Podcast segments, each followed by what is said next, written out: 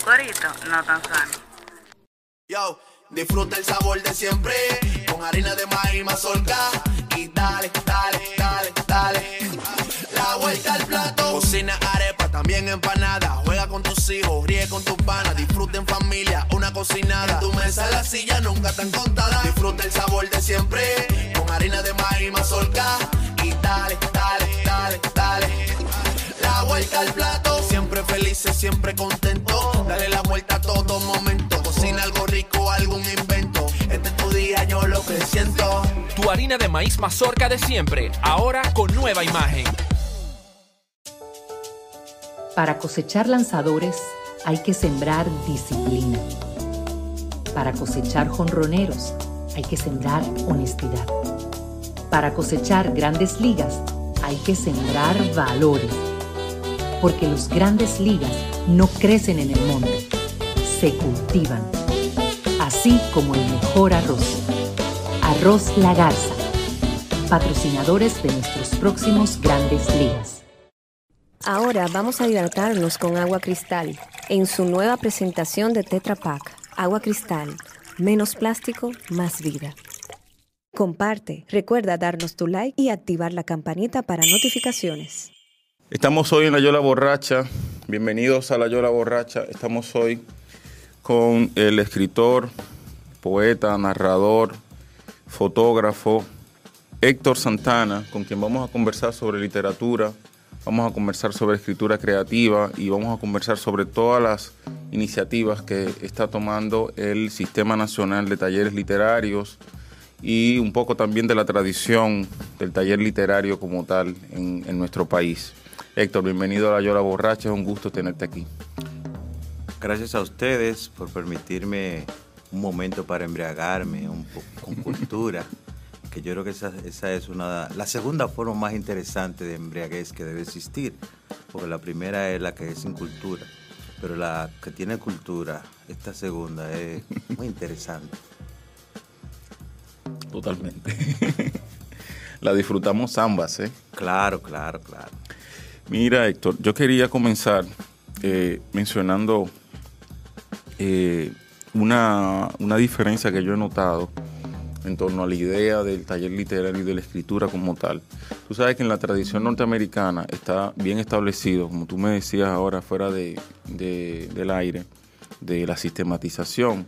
Está bien establecido lo de la escritura creativa. En casi todas las universidades norteamericanas se ofrece eh, la maestría en escritura creativa y hay toda una tradición allí. Muchos de los grandes eh, cuentistas norteamericanos eh, pasaron por escuelas de escritura creativa y luego enseñaron en estas escuelas de escritura creativa y hay una visión, yo diría, más pragmática, más eh, alejada, desromantizada tal vez de la que tenemos en América Latina, donde hay una tradición que eh, todavía, eh, en la que todavía, por ejemplo, se habla de inspiración y de, y de un sinnúmero de cosas que están muy alejadas de la práctica de la escritura como un oficio, ¿verdad?, que se puede enseñar. Eh, quisiera comenzar por ahí para tener un, acercamiento a, a la idea que tienes tú en cuanto a esto. Yo no sé si tú estás de acuerdo conmigo en eso, eh, pero ¿cómo, ¿cómo tú ves eso? Yo estoy de acuerdo 100% contigo y voy a establecer ciertos criterios que tengo como muy bien definidos. El verdolaguismo que existe en la República Dominicana en cuanto a la escritura creativa, en donde no hay ninguna universidad que la imparta. Hemos tenido universidades, y voy a hablar con datos. La Pucamaima eh, ha tenido un ma- uno o dos maestros, algo así, que se han inclinado por sacar la cabeza en ese aspecto. La Universidad Iberoamericana ha tenido uh, cierta consistencia y tiene, de hecho, como dentro de sus optativas, y hablo de ella porque es el caso que, que más conozco, eh, la escritura creativa.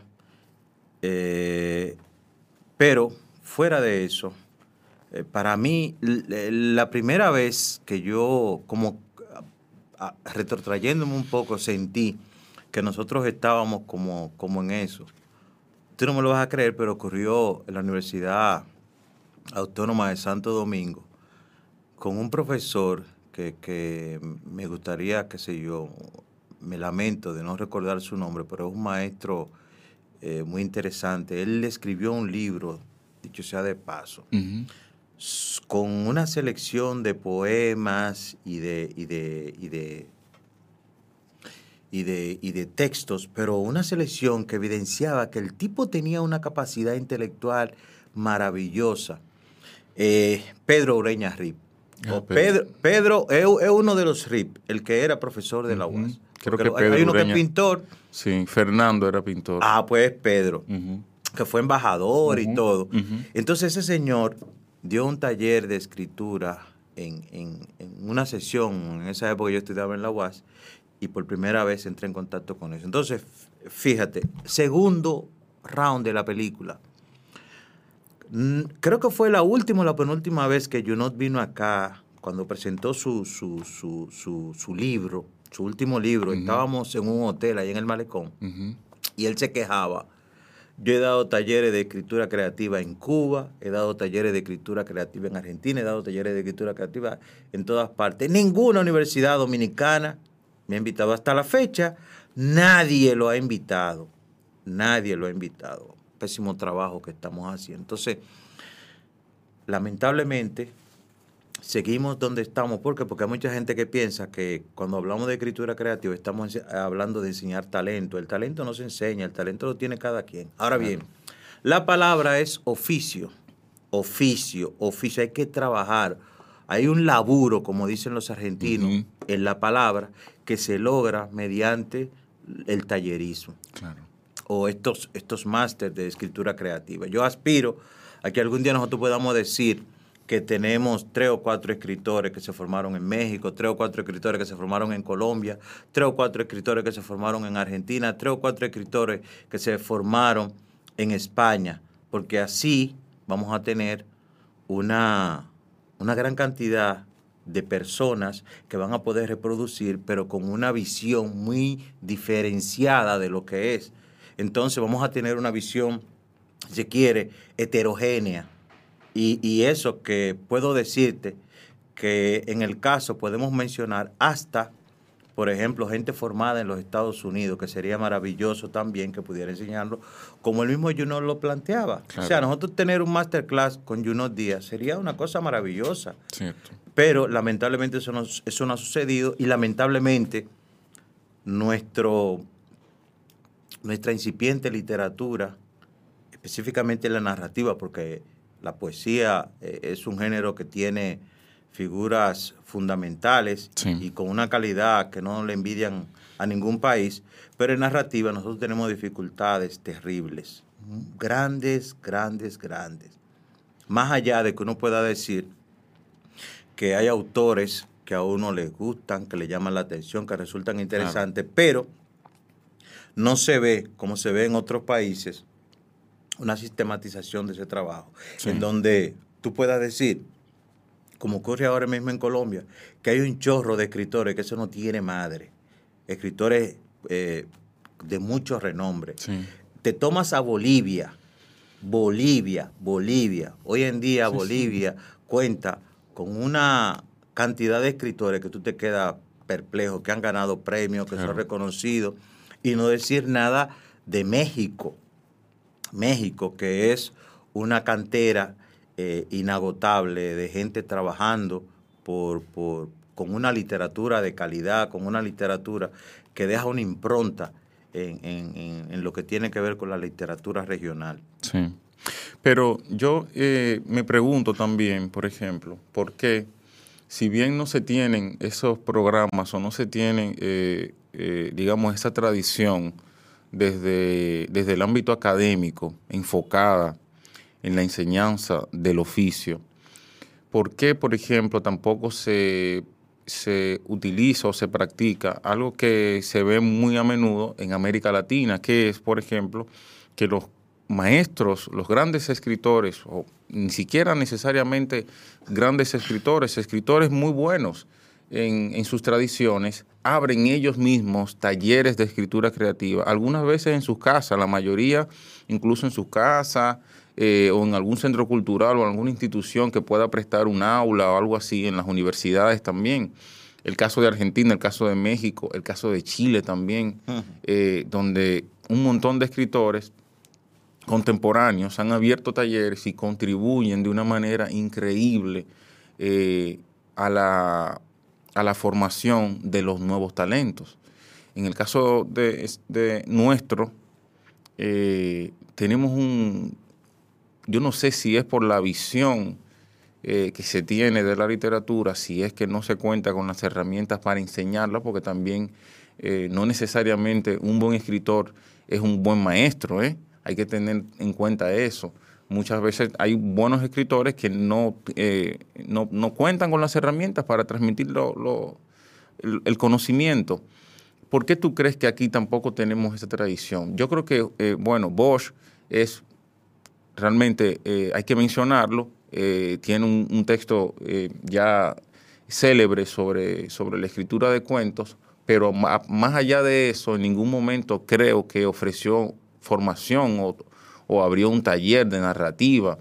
Eh, y, en ningún otro caso de nuestros narradores más importantes, por ejemplo, eh, qué sé yo, don Marcio Bolos Magiolo, que en algún momento eh, pudo muy bien, ¿verdad?, recibir estudiantes o, formar estudiantes. ¿Por qué no tenemos esa tradición tampoco? Bueno, pienso que tiene que ver con con la situación calamitosa en que viven nuestros escritores.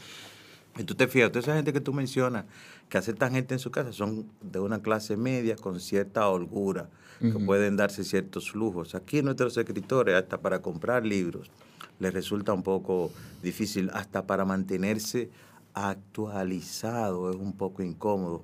Y, y aparte de eso está el hecho de que desde el Estado tampoco ha existido una consistencia.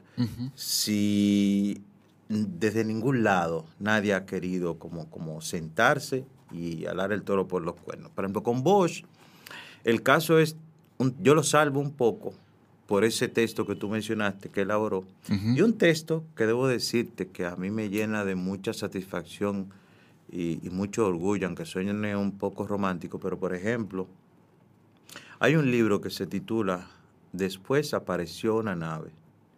Ese libro lo escribió un escritor mexicano. Y si él en ese libro no menciona más de 10 veces a Juan Bosch, dime mentiroso. Un libro de escritura creativa en donde él utilizó como base la teoría de, Juan Bosch. Un libro hermoso donde ahí él tiene a Piglia, tiene a Irigoyen, tiene un paquetón de autores buenos, pero el texto en el cual abreva es en el, el, que escribió Juan Bosch, la teoría del cuento.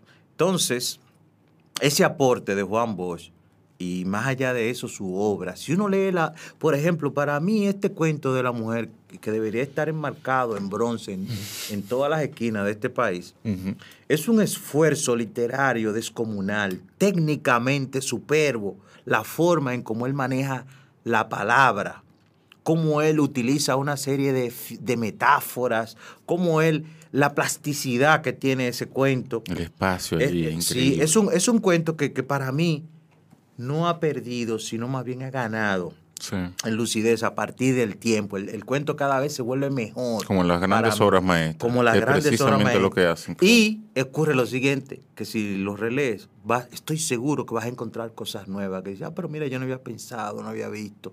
Porque es un, una, una, un ejercicio de una factura que llega casi a la perfección.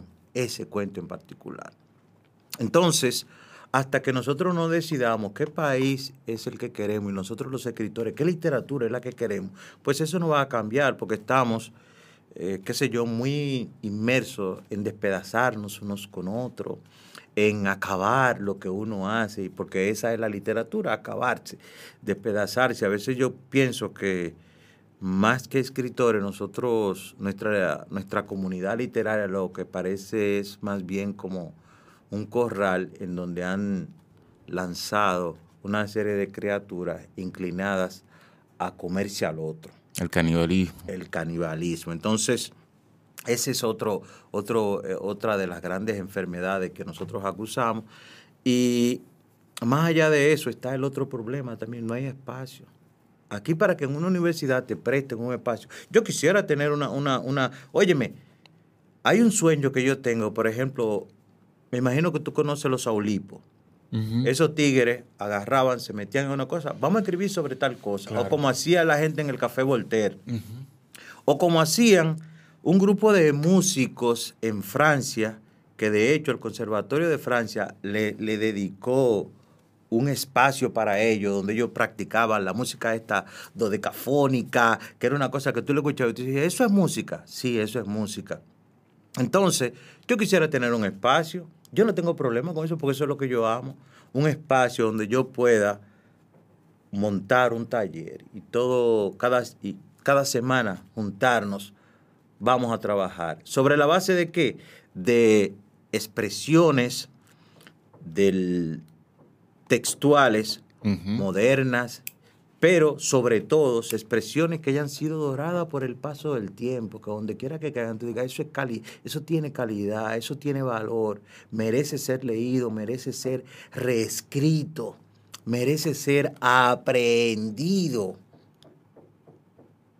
Entonces, cuando eso llegue, probablemente, porque tiene que ser una decisión de nosotros, entonces nosotros nos vamos a derrumbar en el camino de tener una base sólida en esta área del conocimiento que es la escritura. ¿Tú crees que entonces, eh, digamos, esa falta de conciencia histórica y de conciencia de nosotros mismos es lo que realmente eh, imposibilita que tengamos ese tipo de, ecosistema? Porque es todo un ecosistema. Cuando, cuando tú eh, estudias estas tradiciones, incluso las latinoamericanas, al, por ejemplo, a los, a los másteres de escritura creativa están vinculadas revistas, están vinculadas eh, eh, editoriales, está vinculada la crítica literaria también. Es decir, es todo un ecosistema que trabaja para... Eh, se te está olvidando hasta la docencia. Hasta la, claro. Se te está olvidando los lectores. Los lectores. Y en los lectores vamos a hablar de lectores cero, lectores de prueba, lectores esto, lectores lo otro. O sea, hay un ecosistema, como tú planteas, inmenso, descomunal, pero que ayuda a qué? A que el libro se canalice desde múltiples esferas. Exacto. Entonces, eso es lo bueno que tiene. La, la, escritura creativa no es para tú hacerte escritor. No. Va a ocurrir que te vas a hacer eh, dos, en, un, un, buen docente. No eres un gran eh, escritor, pero eres un gran docente. Puede ser que coincide y seas un Daniel Penac y seas un excelente docente y un excelente escritor. Un gran lector, un gran, crítico. Un gran crítico, todo eso va a pasar por ahí. Y eso va a permitir que un ejército de personas permeen este mercado maltrecho. Pero yo, yo, yo tengo una teoría, o dos teorías. Una de ellas es, digo, aquí no se lee por una razón. Yo invito a la gente que dice que lee, revise su biblioteca. Dígame cuántos libros que tienen 10 años usted tiene, cuántos libros que tienen 5 años de publicados usted tiene. Porque hay mucha gente que dice que lee, pero no se ha leído un libro, no sabe lo que está pasando hoy en día. Y se supone que tú tienes que tener un pie en los clásicos que han sido probados por el tiempo y un pie en los clásicos de ahora, los clásicos contemporáneos que los hay. Y, en la actualidad. por ¿eh? una simple curiosidad, es decir, cómo se está escribiendo en México, cómo se está escribiendo en Estados Unidos, cómo se está escribiendo en la Argentina. Pues no, nosotros nos quedamos, yo me leí eh, en el taller literario Narradores de Santo Domingo al que yo pertenezco, eh, cuando comenzamos en el 2009, todas las citas morían en Cortázar o en Borges. Y yo dije, ven acá, y es que no nadie más ha escrito. Entonces hemos tenido muchos periodos. Después de Cortázar y Borges tuvimos el periodo de Samantha Schweblin y era, hablábamos mucho de Samantha Schweblin, después de, Antonio Ortuño y así hemos pasado. Pero de hecho, ya son raras las secciones en donde se mencione a Borges o se mencione a Cortázar. porque existe eso, desde que tú llevas a la mesa a Borges o ya el tipo sabe de, claro. Eh, eh, mentira. Hay una, un, eso lo noté yo, eh, lo he notado en la, entrevista que le hacen a muchos escritores contemporáneos, que me encanta la forma inteligente como ellos responden. Si tú le preguntas, ven acá, ¿qué tus lecturas cuáles son? Mm, Te dicen todos los autores contemporáneos que, que pasan por su mano sí. y cómo son. Ah, mira, y por supuesto Juan Bosch. Obligatoriamente tengo que haber leído a Juan Claro. Bosch. Eso no es un referente. Claro. Porque eso es obligado. Exacto. Pedro Pace, ah, yo, me estoy leyendo. No me diga que me está leyendo. No, no, no. Me- eh, eso es un referente Eso es obligatorio. 101. Cervantes, eso es un referente Eso obligatorio. Eso no es 101. Eso no se menciona. Entonces, si tú mencionas la mayoría de, de- de asuntos que se publica, la gente está con referente del 1492 que están desfasados, porque se supone que usted está en esto. Aquello es parte de su estructura, pero no es una cuestión para usted andarla poniendo de manifiesto, porque eso resulta hasta feo que yo te diga, no, yo, mi- mi- entre mis lecturas están Cervantes, eh, Bosch, Borges. No, no, no, lindo, ya eso pasó, eso es parte de tu, de tu ADN. Claro. Eso está en tus genes. Entonces, ese es el problema de los referentes. Nadie ha escrito un cuento más después de la mujer o de los eh, o de, de la novela esta, Los algarrobos también sueñan. Nadie ha escrito más nada, todo se quedó ahí. Y tú le preguntas, ve acá, ¿qué autor dominicano tú conoces? Ah, Juan Bosch. Oh, Juan Bosch. Eh, eh, Pedro Virgilio Díaz Grullón. Pedro Peix. Y ya, no, no hay más. No, ya se acabaron. Entonces, hasta que nosotros no nos revisemos y dejemos de despellejarnos y nos comencemos a ver con un ojo más objetivo, perdonándoles a nuestros escritores los pecados que le perdonamos a nosotros. Por ejemplo, el viernes pasado yo estuve dando, eh, como en mi función de director de talleres literarios del Ministerio de Cultura, estuve dando un taller y yo usé como modelo un cuento her- hermoso que se llama El hacha pequeña de los indios. Y ese cuento tiene una, una parte que tú tienes que leerla con mucho detenimiento para no confundirte de qué personaje que está, porque él lo dice, pero lo dice utilizando pronombre, él, ella, y entonces tú sabes que él y ella no es nada, pero él, él te dice él, pero te caracteriza con una frase que tú entiendes de quién está hablando, cómo lo está haciendo, qué quiere significar. Entonces, cuando llegué ahí le digo, imaginémonos que eso lo hubiese escrito un autor dominicano o un miembro del taller, que ustedes hubiesen dicho, todos me dijeron, que es una porquería. Digo, ve, pero a él, como es él, como sabemos que, que sea otra cosa, queremos al, al- al- al autor dominicano, queremos exigirle como demasiado. Y no, y no estoy diciendo que, que debe ser una actitud de, de un, de un chauvinismo, no, no, no, no, no. Ser objetivo, ser duros con ellos, pero hay que ver cuál es la búsqueda que tiene ese, ese autor, qué es lo que persigue, qué es lo que quiere, qué es lo que pretende, porque hay cosas en las cuales, y no cosas, sino cuando escribimos, arriesgamos la faja. ¿Por qué este tipo está regando la faja? Ah, mire, es lo que tiene una búsqueda con, con la zona colonial, tiene una búsqueda con el tipo que va a, beber al colmadón. Entonces, muchas veces nos vamos por otro lado, movidos por ese, ese deseo de comernos al otro y no somos objetivos en nuestras críticas ni en nuestros análisis. Wow. Mira, me dejaste muy tocado con eso de, de, la diferencia, porque en el fondo yo creo que también es un asunto eh, de los modos de leer y, y de cómo, cómo nos leemos a nosotros y cómo leemos a los, a los demás, ¿verdad? Eh, y ciertamente, eh, si a los escritores dominicanos lo leemos así como tú dices, eh, muchas veces también le perdonamos una serie de cosas a un escritor por el simple hecho de que es un escritor extranjero o de que es un escritor que ha ganado X premio o que simplemente es un escritor argentino. Bueno, no todos los escritores argentinos son genios, como a veces se cree, ¿no? Eh, sí. Patricio Prom, por ejemplo, Es yo fui a la, a la puesta en circulación del libro de Patricio Prom, que ganó el premio Alfaguara. La novela esta sí. la novela. Y con los eh, el 50 y tanto, 70 y tanto había en la... En la Ujú. Entonces tú dices eh, a Patricio Prom, porque Patricio Prom, pero si eso lo hubiese hecho yo.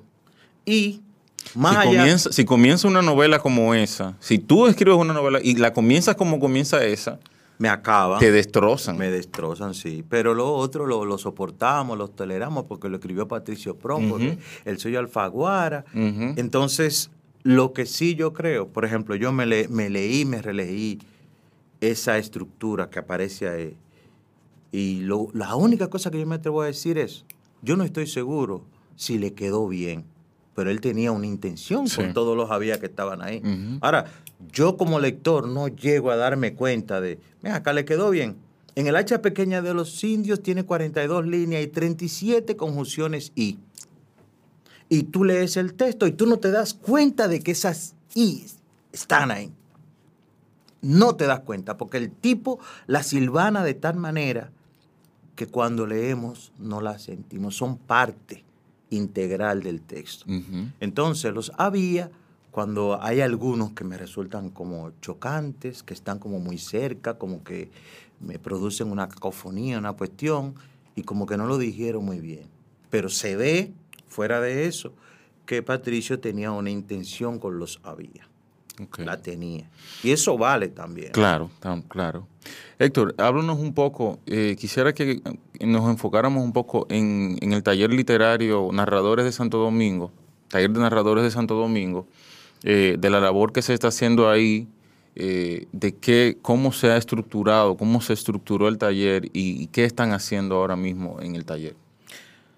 Bueno, el taller de narradores de Santo Domingo es una, iniciativa que se le ocurrió a Valentín Amaro y Valentín Amaro, movido porque había tomado clases con una una gran maestra norteamericana de escritura creativa, Meg Peterson, y viendo ese movimiento, eh, un sinnúmero de jóvenes a su alrededor que no tenían deseo de escribir, y entonces en el 2009 nos comenzamos a reunir en el Ministerio de Cultura en la parte trasera, cerca de donde misteriosamente, no sé si es una trampa de grasa o una cloaca, dice que la tapa como de alcantarilla estaba y nosotros nos reuníamos alrededor de eso, ahí fueron las primeras reuniones.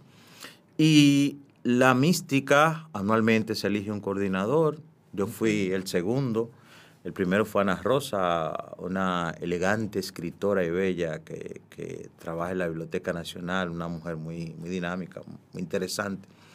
Y de ahí en adelante, una cantidad de personas inconmensurable ha dirigido ese espacio anualmente antes, cuando existía un amor inconmensurable por el taller, todos los años publicábamos una antología de, nosotros. No era con otra intención, sino dar a conocer lo que se estaba haciendo, cómo se estaba haciendo.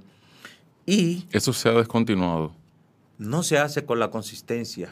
No se ha descontinuado, pero no se hace con la consistencia. Si el coordinador es uno de estos coordinadores eh, empoderados, pues hará la, antología. Si, si es poético, pues entonces eh, no, hay no hay antología. De ese taller han salido un sinnúmero de gente valiosísima. Eh, Fernando Berroa, Vicente Arturo Pichardo, Francis Santos, Daniel Polanco, Rodolfo Báez, es Vladimir Tatis. Si te pones a analizar, la, gran mayoría hemos ganado premios. Todos los, eh, no, creo que haya un premio que nosotros no, ningún miembro no, lo haya ganado. Se me quedaba Moisés Santana, pero son muchos. el taller, la, la, membresía eh, turística, porque nosotros tenemos dos tipos de membresía. Está la turística, que son que hacen turismo del taller hablan muchísimo. En WhatsApp son unos genios, hablan muchísimo, son los que mejor analizan los textos. Y están los simples mortales que vamos todos los viernes a la sala de la tertulia de la Biblioteca Nacional a, reunirnos, congregarnos con la intención de aprender y de, desarrollar la dialéctica que es la escritura. Porque la, la, escritura, aparte de hacer pasteles, tú dices voy a hacer pasteles, aprendes y ya tú no necesitas ver más el manual. Claro. La escritura creativa no se aprende. La escritura no se aprende. la escritura todo el tiempo hay que vivir, porque si uno deja eso, pues se le olvida. A veces yo quisiera que la escritura fuera como la lectura, que uno, eh, esa capacidad no la pierde, pero la escritura se pierde. Pero no te creas, incluso a veces el hábito, si te descuidas, eh, te cuesta luego volver. Ah, bueno, ¿eh? a mí no. Yo, no me- yo eh, me pasa como algunos hombres que solamente tienen que ver, qué sé yo, una pierna, una Cuidado, mano. eh. Y, y si- si yo, yo soy así, desde que veo un, libro, un lomo de un libro, ¡ah! Y digo, no, no, pero esto no puede ser. Y, y si tengo que robarle al sueño, le voy a robar al sueño. Si tengo que hasta robarle a mis hijos, le voy a robar a mis hijos, porque es una necesidad inherente claro. a mí. Claro. No, la, no, no, no, no puedo dejar de los libros, eh, esos objetos tan, tan maravillosos, a mí la verdad como que me, me tocan muy en lo profundo y no puedo vivir sin ellos. Yo, eh, tú me encontrarás en la calle haciendo cualquier cosa, pero nunca me he encontrado y que pensando lejos, no, yo siempre estoy con un libro. Y si no ando con el libro, ando con una cámara. Pero nunca estoy, no tengo tiempo de que para pensar en problemas, divagar. ni, ni, ni, ni, ay, ni para llenarme de estrés. Yo nunca tengo estrés, yo no sé lo que es eso, yo siempre vivo desestresado, porque cuando tú vienes a ver, tú me preguntas, eh, "No, eh, y Héctor, ¿y, y en qué tú estás? Digo, no, yo estoy en Argentina ahora. ¿Cómo que tú estás en Argentina? No, yo estoy leyendo un libro que se desarrolla allá. Claro. Y estoy allá. Estoy como cuando estaba leyendo el libro de Mónica Volontieri. Eh, estoy en la Patagonia, por allá metido. El médico de la Patagonia. medio de la Patagonia. Eh, que, di que tiempo para estresarme. No, no, no, la vida es muy corta. Leo y vivo. Héctor, eh, ¿cómo, se, ¿cómo se estructura el taller? ¿Cómo se imparten, digamos, eh, las asignaciones? ¿Se, se trabaja sobre un texto? ¿Se trabaja con una teoría? ¿Se trabaja para eh, simplemente eh, formar al escritor o, o para darle una base ¿verdad? sólida, teórica y práctica de la escritura? Mira, hijo mío, de muchísimas formas. Yo quisiera, si yo fuera coordinador de este programa, pediría hasta un minuto de silencio.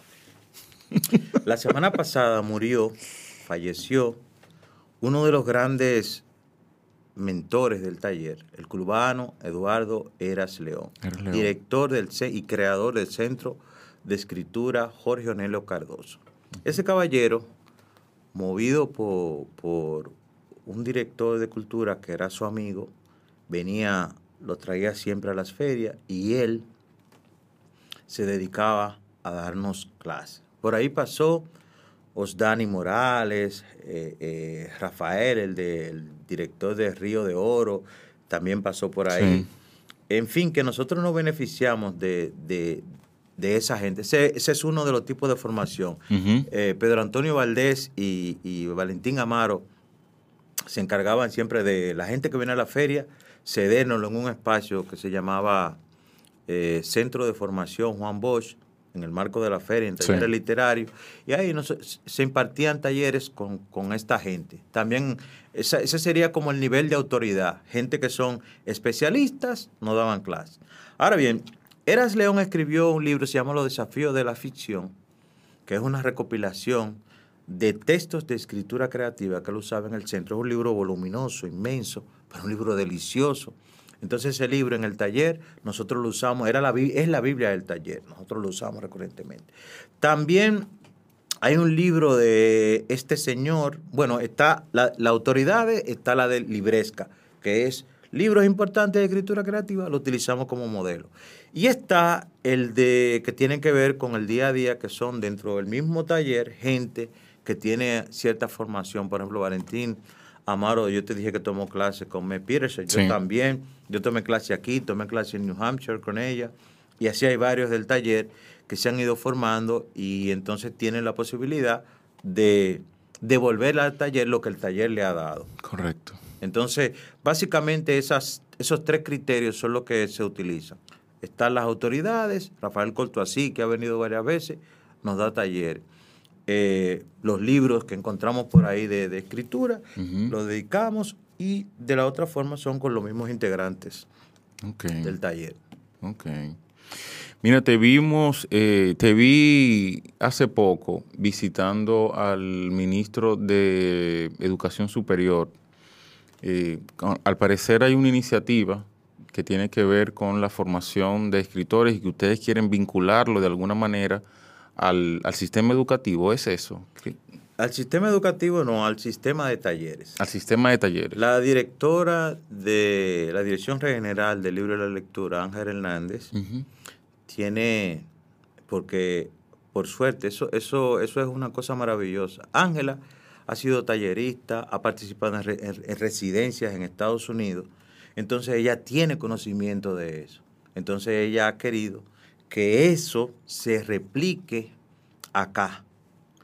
Entonces, desde el vice- mismo viceministerio, eh, Pastor de Moya a la cabeza, se nos ha dado como una licencia para nosotros ver de qué manera contribuimos en esa parte, damos, eh, ayudamos al ministerio para que poco a poco se vayan creando esos espacios.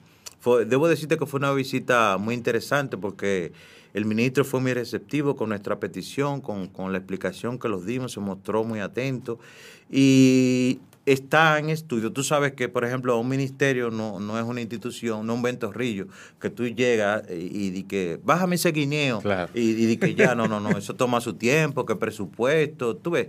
Entonces, en ese sentido, No colmado. estamos esperanzados en que Ángela logre con, con el ministro del MESID eh, que los primeros, nosotros crear una beca y poder mandar 10 autores, como yo te dije. Sí. O- óyeme, yo no sé lo que pueda costar eso, pero yo, hay una cosa que ahora que estoy de lleno en el Estado que nunca voy a entender y me gustaría que alguien me lo explique. Para tú mover una dieta, esos son 80 mil papeles, 365 mil gente y 25 mil devoluciones. Y tú escuchas ahora en el, en el caso Calamar, Pulpo, que se robaron 20 mil millones de pesos. Y tú dices, ¿cómo diablos lo hicieron? Porque si para tú lograr una dieta de mil pesos, tiene que hacer tantas cosas, ¿cómo fue que estos tipos lo lograron hacer? Entonces, está- estamos hablando, tanto, estamos hablando de, de cantidades de recursos ínfimos para tú mandar 20 dominicanos a formarse fuera de aquí. ¿Y por qué no quiero el asunto eh, que se haga de que vía online? Virtual, sí. La República Dominicana es un imperio de la distracción. Un imperio de la desde el hogar de uno, privado, rodeado de bachata, musicones, el diablo y su hermano, pleito, hasta el hecho de que nuestras casas, en la mayoría de los casos, y me van a perdonar que sea así tan duro, pero yo, lamentablemente No, me gustaría que alguien que rebata diga, no, no es así, tú te has equivocado.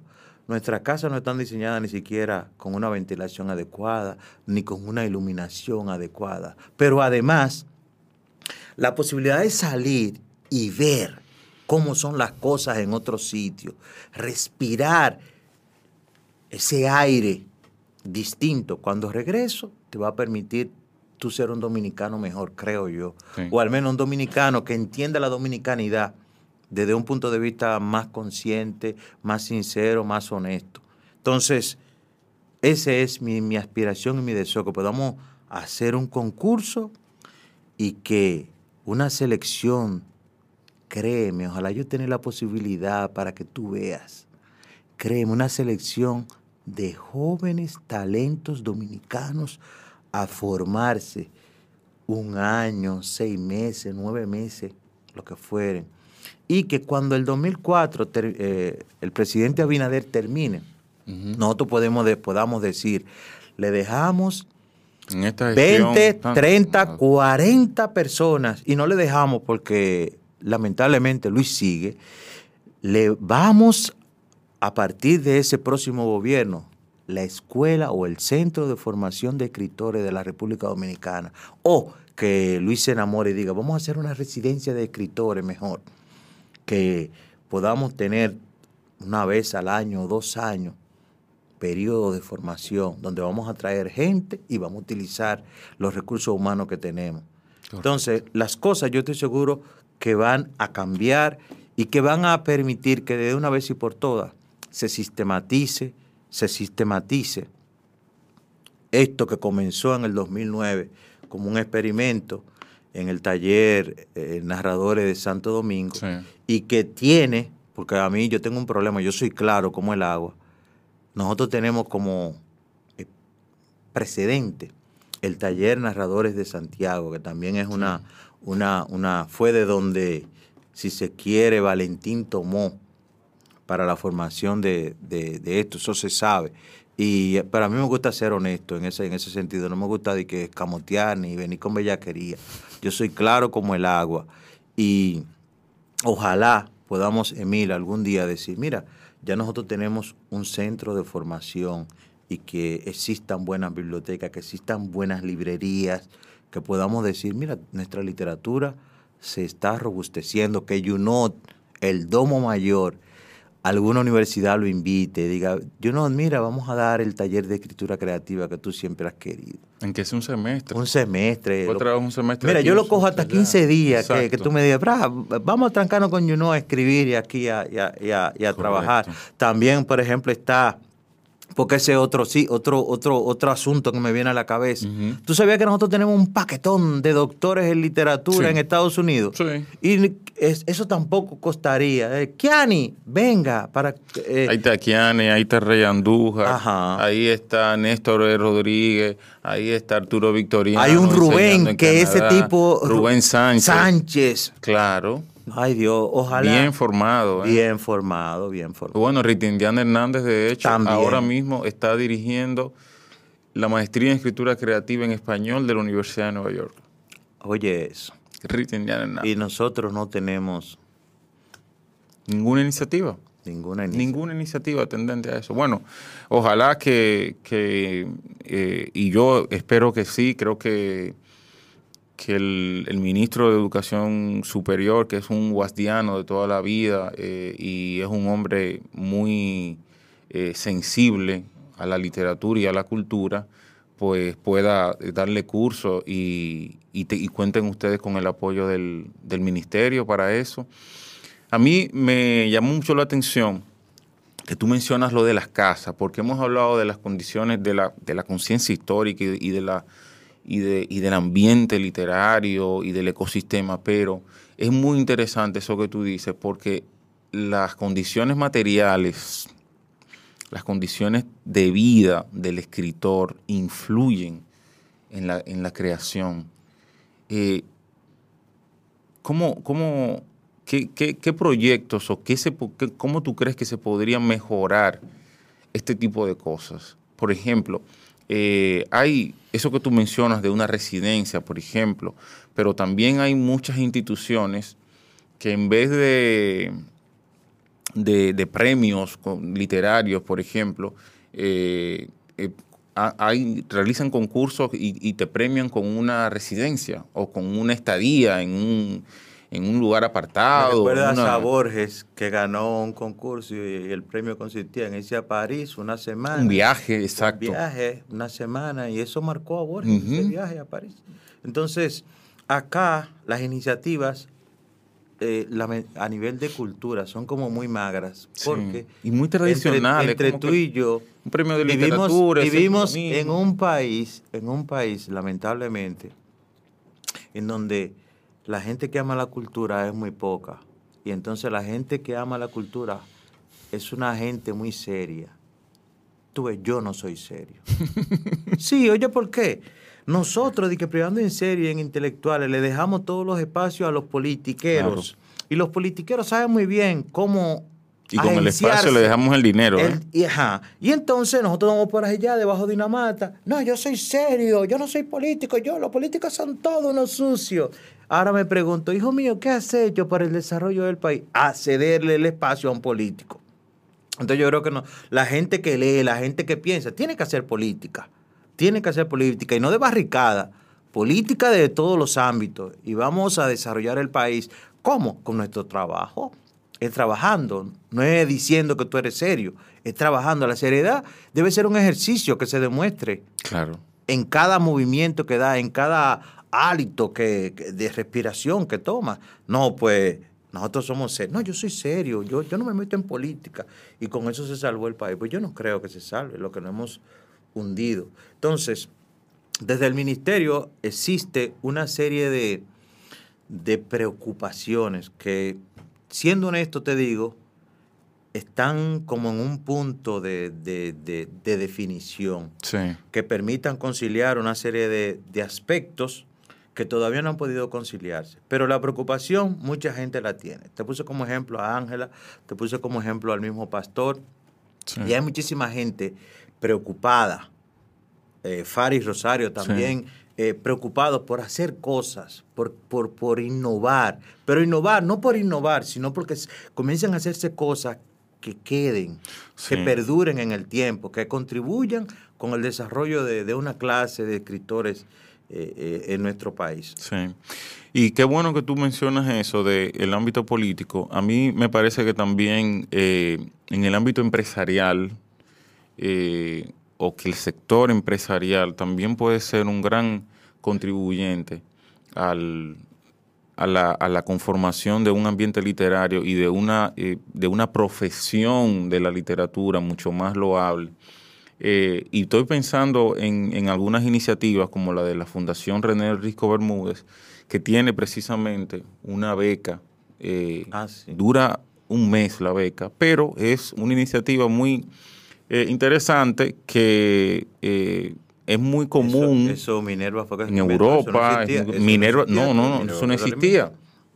Pero sin embargo, tú no ves que ninguna otra institución agarre y dice, bueno, vamos Sí, a hacerlo dos sí, meses. Sí, sí, sí. Vamos, Y eh, ustedes, eh, usted Emil, entiende, me vas a vamos a perdonar, extenderlo tres meses. Me vas a perdonar con el cariño Dale. que yo te tengo. Sí existe, Sí, ¿cuál? pero no en literatura.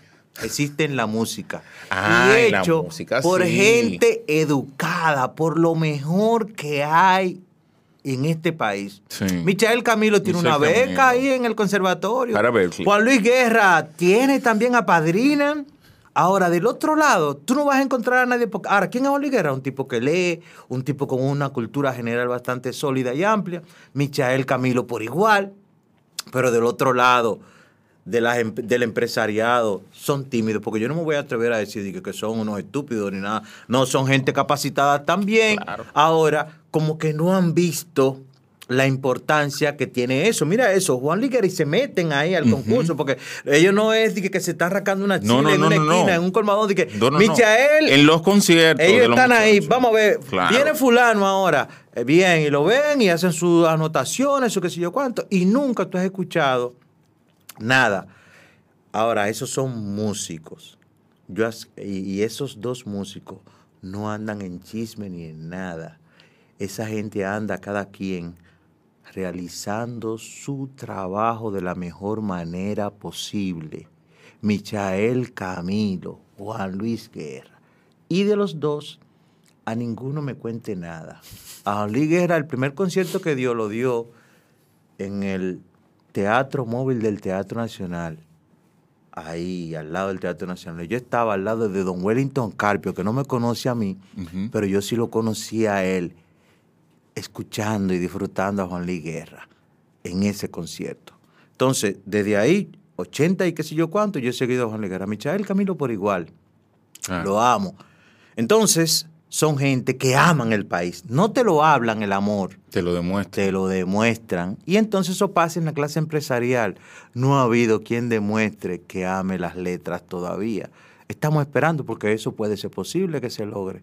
¿Se imagina que una Pero empresa... ciertamente hay una orfandad ahí, ¿eh? Sí, lo que tú estás sí, señalando sí. es una orfandad. Sí, sí, sí. Y, que, y que debería venir o debe venir de los escritores. Sí. Pero también Porque pasa... los empresarios que participan ahí participan porque es Juan Luis Guerra que coge el teléfono y dice, No, y Juan Luis Guerra, tú no lo voy a escuchar. Y es Michelle Camilo. No, pero atiende cuál es el lío. A, mi, a o lo que Camilo. te quiero decir que ponen el cuerpo. Y son gente que sabe lo que está haciendo. Del otro lado, de los escritores, tú pones a Emil Mato y esto Santana dice, ya lo pusieron ese negro. A Emil Mato no escribe nada. ¿Y por qué pusieron a Emil Mato? Emil Mato y sale en un programa despotricando a Emil Mato. Claro. ¿Y qué hace el empresario? Dice, no, no, no, no. Pues déjame, esto es lo que es un chismecito de patio, un faranduleo medio raro. Y se aleja. Yo no, y se aleja. Entonces, nos falta esa otra parte. El respeto por el trabajo del otro, el amor, por, el amor por el país, no el chauvinismo barato que se expresa en que tenemos la Biblia en el medio del escudo, ni que somos, ni que bendecidos, ni que qué sé yo qué vaina. El amor que se demuestra con la práctica, con la, la práctica y el ejercicio de nuestras funciones no el allante este de que, de que hay gente que están invadiéndonos y, y demás. Eso no es dominicanidad para mí. La dominicanidad está en otro lado. La bandera, la bandera, la bandera, Y la tenemos- bandera, la bandera. Y, no vino un ciclón para acá porque tenemos, Porque tenemos qué sé yo, qué en el escudo. yo lo quisiera saber en el 30 cuál escudo era que teníamos. Héctor, mira, yo no quisiera eh, eh, terminar la entrevista sin que nos hablaras un poco de qué estás haciendo, en qué estás trabajando, ya tú eh, como escritor, ¿verdad? Tengo una novela ahí de, de- de antes de la pandemia y, y es como mi gran proyecto de vida. Yo digo que ese es mi, mi libro de la Viagra. Sí, porque yo, yo tengo con qué comprar bichuelas, arroz y cosas, pero lo de la Viagra no tengo todavía. Entonces, yo, yo tengo una novela eh, y estoy muy esperanzado en ella. Es una novela de la pandemia. Tengo dos libros sobre pandemia, uno de cuentos y otro de... y la novela. El de cuentos trata sobre las, las vivencias de, de los estudiantes, sobre todo durante la pandemia, y, y la, la incursión de la tecnología de manera apabullante en la vida de todos nosotros. Y la novela, que de alguna forma es mi forma ingenua de ver la dominicanidad expresada a través de una persona que se sube a un carro público en los Alcarrizos a la Duarte y tarda dos horas. Mi novela tiene casi 300 páginas para explicar esas dos horas, lo que ocurre en esas dos horas. Pienso que en este año ya la, la voy a sacar y aparte de eso tengo otro libro, porque yo escribo, me gusta escribir. Sí. Tengo otro libro, eso es lo reciente, porque yo tengo muchísimas cosas por ahí tiradas. Tengo otro libro que lo voy a decir porque, qué sé yo, yo creo que eso me va a ayudar como a, a tomar valor y terminarlo. y te vas a caer, agárrate porque te va a caer para atrás. Dale. Ese libro que yo estoy escribiendo, eh, oye, ¿cómo se llama? Perdón por la tristeza. Es un libro que trata sobre el concierto de enemigos íntimos que Joaquín Sabina y Fito Páez nunca dieron. Wow. Ese, ese es un libro eh, eh, que tengo ahí y el libro trata sobre los conciertos que supuestamente se dan en mi cabeza de- cada... Qué bien. Mira, Héctor, eh, tú has mencionado, el, tú has mencionado a Junok Díaz, el gran domo, ¿verdad? Lo amo, lo amo, ¿Eh? lo amo, lo amo. Hay lo que amo. decirlo y decirlo. y Lo amo. decirlo. Eh, hay una frase que a mí me gusta utilizar con Junot. Sí. Eh, Junot es el escritor norteamericano más dominicano y es el más dominicano de los escritores americanos. Totalmente. Eso se lo dicen a Borges, que dice que el más El más europeo de los el más arti- europeo de los argentinos. Ese, ese para mí es Juno. Es, es para mí, leer a Juno es una fascinación increíble. Y me da mucha pena de los lectores miopes que se sonrojan cuando Juno dice que a un personaje se le puso el glande grande cuando y no le produce nada, oye, me dan ganas como de no le produce nada el hecho de que te digan, mi mamá trabajaba en la chocolatera y salía a las 5 de la mañana y llegaba a las 10 de la noche y como no tenía dinero, no ganaba dinero suficiente para mantenernos, nos mandó a vivir para donde el abuelo. a, a- a los lectores mediocres Eso eso, no- no, le produce ni frío ni eh, calor. exacto. Entonces, cuando me vienen hablando en contra de Juno, pues tienen un enemigo acá conmigo, pero rápido. Claro, Saco mi Magnum 357 y, y Fuego. a partir madre, claro. Evidencia de que no hay sensibilidad. No hay sensibilidad, pero también una lectura muy superficial. Claro. O sea, el, el lector tiene que vivir lo que dice. No di que tú estar como los niños malcriados.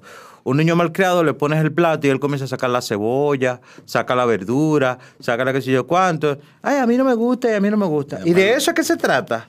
De tú descomponer una cosa y decir que no te gusta, cuando eso lo elaboró alguien y usted tiene que, ese producto, un producto terminado, usted lo analiza y puede decir, yo no estoy de acuerdo con él.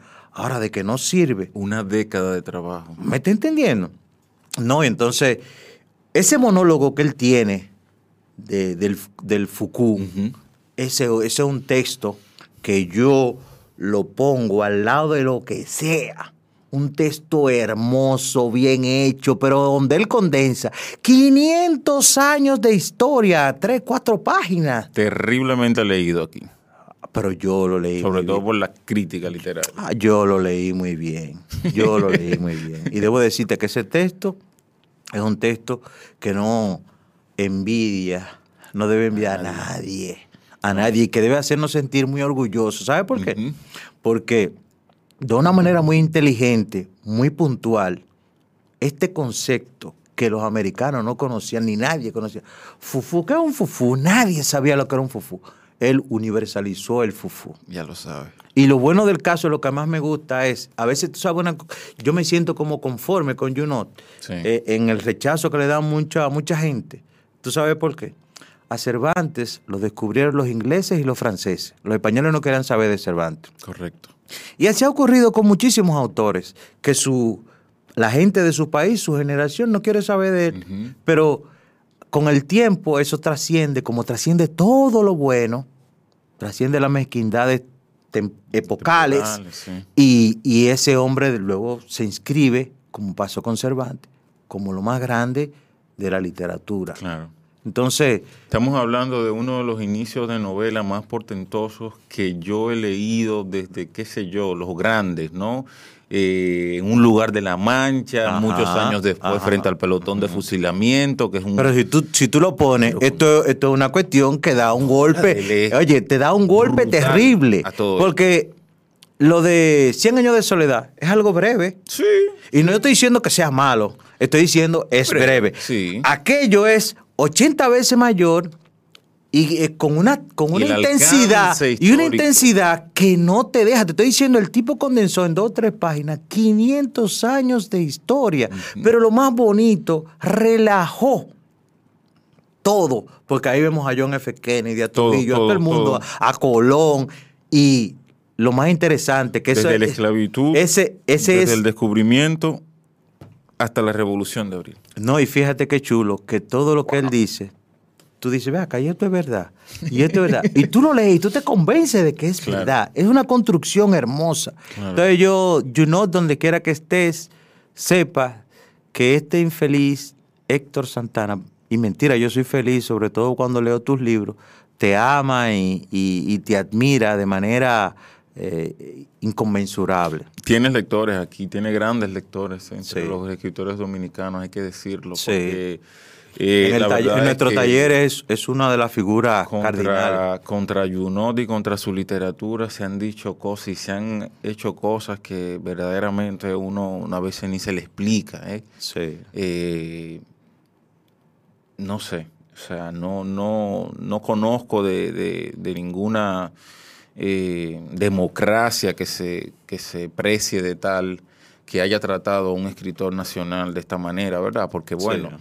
Eh, persecución y, y- y- y- Rechazo. y rechazo de todo tipo y extracciones de todo tipo hay en, en- en- en la historia de la literatura, pero casi siempre en, en, periodos, en gobiernos autoritarios, represivos y tal, pero en democracia que un escritor se le trata de esta manera y además un escritor que paradójicamente eh, se impina sobre la historia nacional Sí. y no puede haber un escritor más dominicano que él.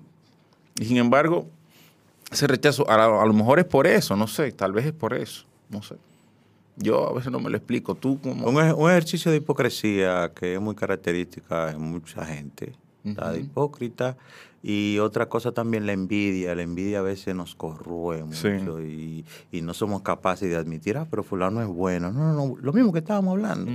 Eh, esa envidia. No, fulano le dieron. ¿Sabes lo que es una gente que le den el Pulitzer? Le dan el Pulitzer. Sí.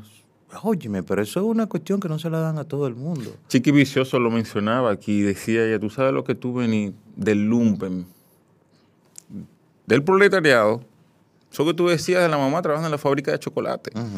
Y tú ser presidente del board de los Pulitzer, porque no es que solamente le han dado el Pulitzer, Sí. es que es presidente de la junta, del consejo que entrega el premio. Es profesor del MIT. ¿Eh? Sí. ¿Sabe otra cosa también que amo de él? Conocí a Octavia Butler con él. una gran escritora norteamericana, Ida Destiempo, Ujú.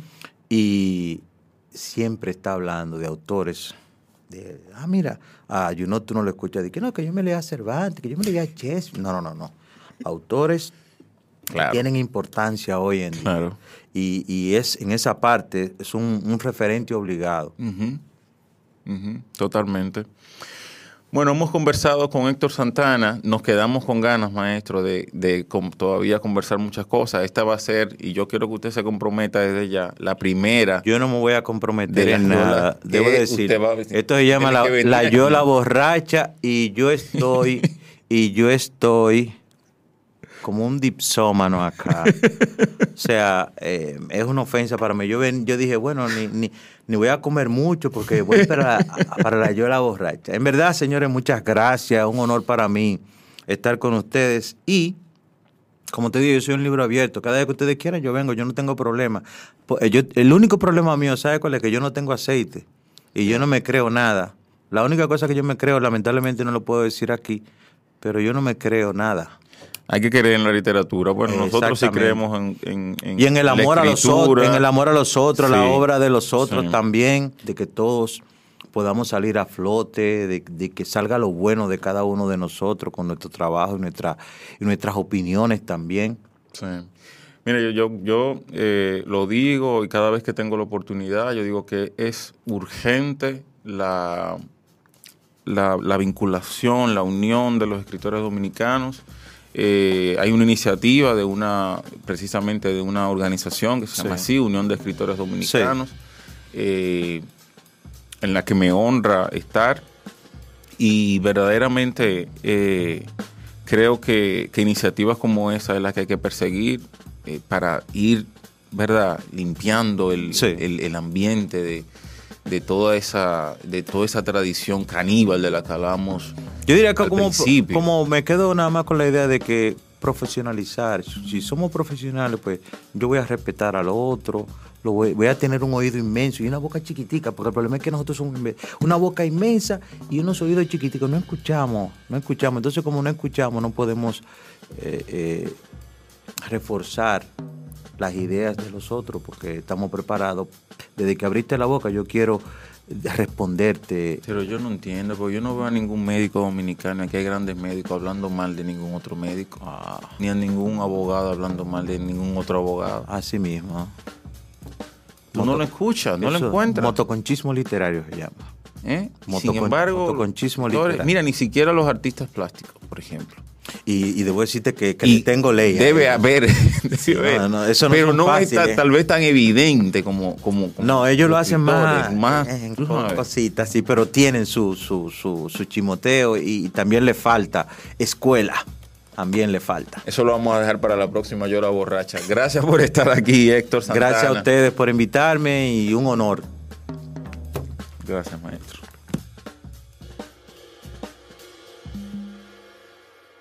Bao Media Group. Podcast. Coberturas. Documentales. Reserva tu espacio con nosotros. Escríbenos vía DM. Un corito no tan sano. Yo, disfruta el sabor de siempre con harina de maíz mazorca y dale, dale, dale, dale.